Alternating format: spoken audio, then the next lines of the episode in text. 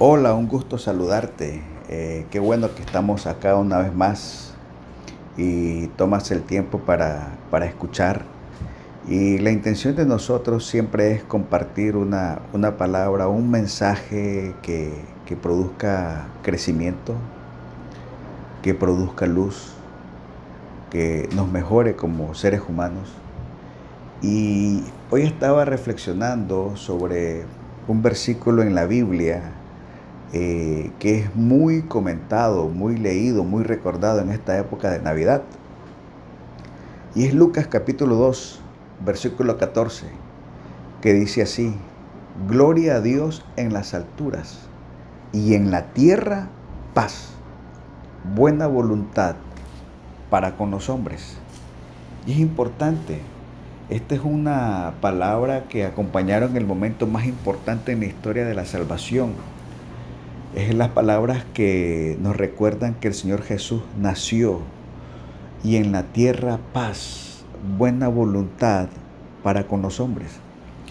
Y comencé a reflexionar cuando dice buena voluntad para con los hombres, ¿a qué se refiere? Porque ya sabemos, la Biblia dice que la voluntad de Dios es buena, agradable y perfecta. Y comencé a buscar otras versiones y entendí que se trata de paz, gloria a Dios en las alturas y en la tierra se requiere de la buena voluntad de los hombres. Lo que está diciendo es que en este tiempo de Navidad, el Rey del universo, desde un pesebre, proclama su reino, un reino de justicia, de paz y amor. Pero es importante la buena voluntad de los hombres. Es importante dejar que Jesús nazca en nuestros hogares. Dejar que Jesús nazca en nuestros corazones. Y que comenzamos a vivir una verdadera Navidad. Decía un poeta, estás alegre por el nacimiento de Jesús. Estamos celebrando el nacimiento de Jesús. Pero recuerda, lo más importante es dejar nacer a Jesús en ti. Es dejar nacer a Jesús en nuestros corazones. Y es hasta que entendamos que Jesús debe nacer en nuestros corazones, que la Navidad debe ser, debe ser un acontecimiento en nuestros corazones, es que le vamos a dar un verdadero significado a la Navidad. En esta Navidad Gloria a Dios en las alturas y en la tierra paz. Es Jesús que está tocando a las puertas de nuestros corazones y nos pide, permíteme entrar para que en estos días podamos reflexionar, para hacernos preguntas sinceras, un profundo examen de conciencia, buscar cómo sanar heridas, perdonar regalar el perdón hasta que llegue a ser un acto casi heroico de olvidar los males recibidos. Porque vivimos en un mundo caído, con personas imperfectas, pero en esta Navidad es que nosotros decidimos perdonar y olvidar y que venga la paz, que venga la justicia, que venga el amor.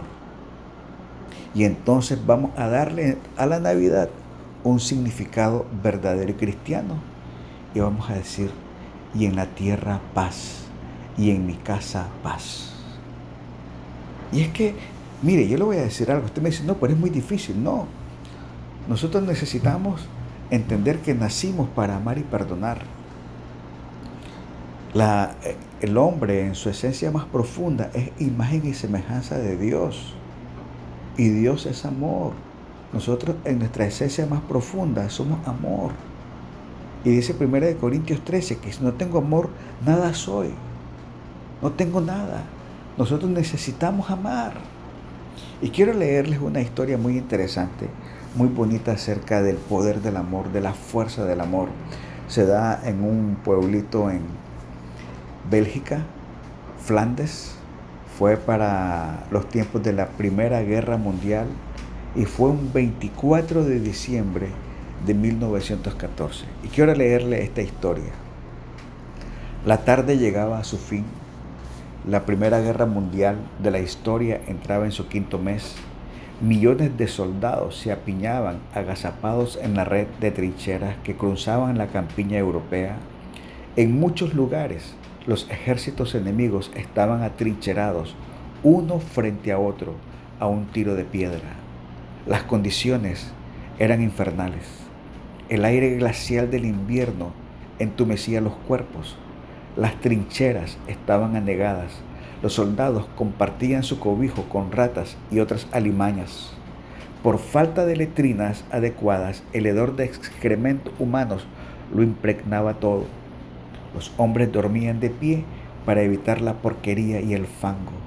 Los soldados muertos yacían en la tierra de nadie, que separaba las dos fuerzas, pudriéndose a unos metros de sus camaradas vivos, que no podían ir por ellos para darles sepultura.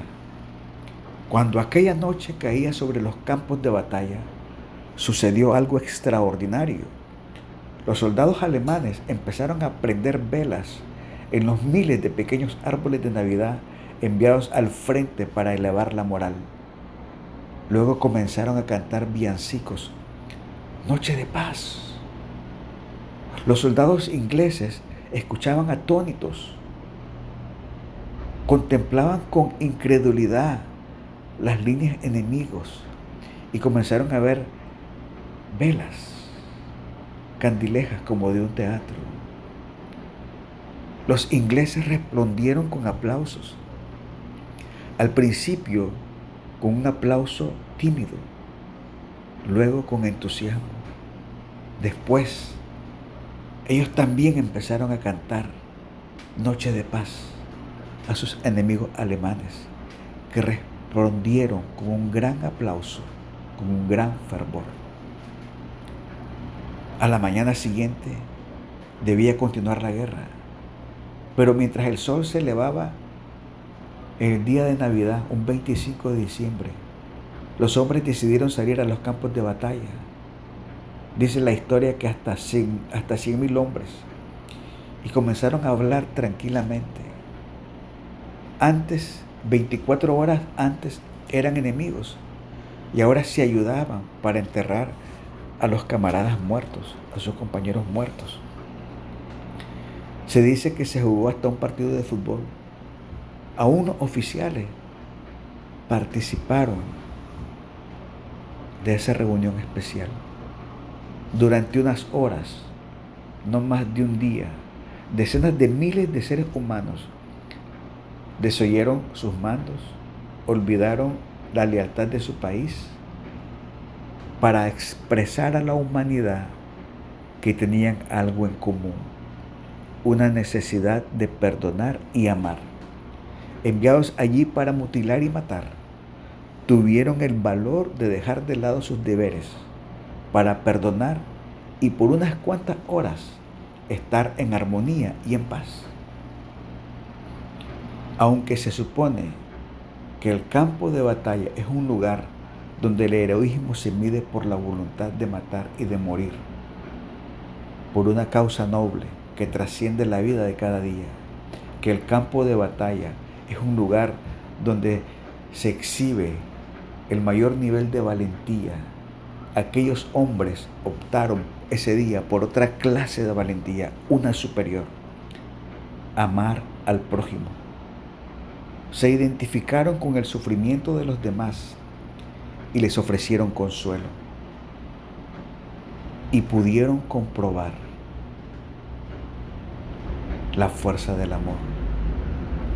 Al cruzar la tierra de nadie, se encontraron en los otros hombres a ellos mismos y pudieron identificarse,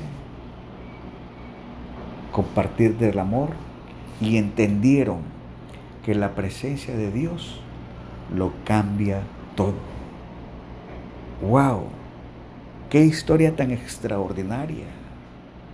Y es que hemos aprendido que cuando abandonamos los intereses propios, cuando abandonamos nuestras posiciones rígidas, cuando abandonamos nuestras posiciones tercas, la luz de Dios nos une. La paz es posible y se provoca el milagro más grande de todos, el amor de Dios. Dios es amor. Que cuando nosotros cedemos nuestra postura, cedemos nuestra exigencia, cedemos nuestra demanda, entonces entra la paz de Dios y su amor lo transforma todo.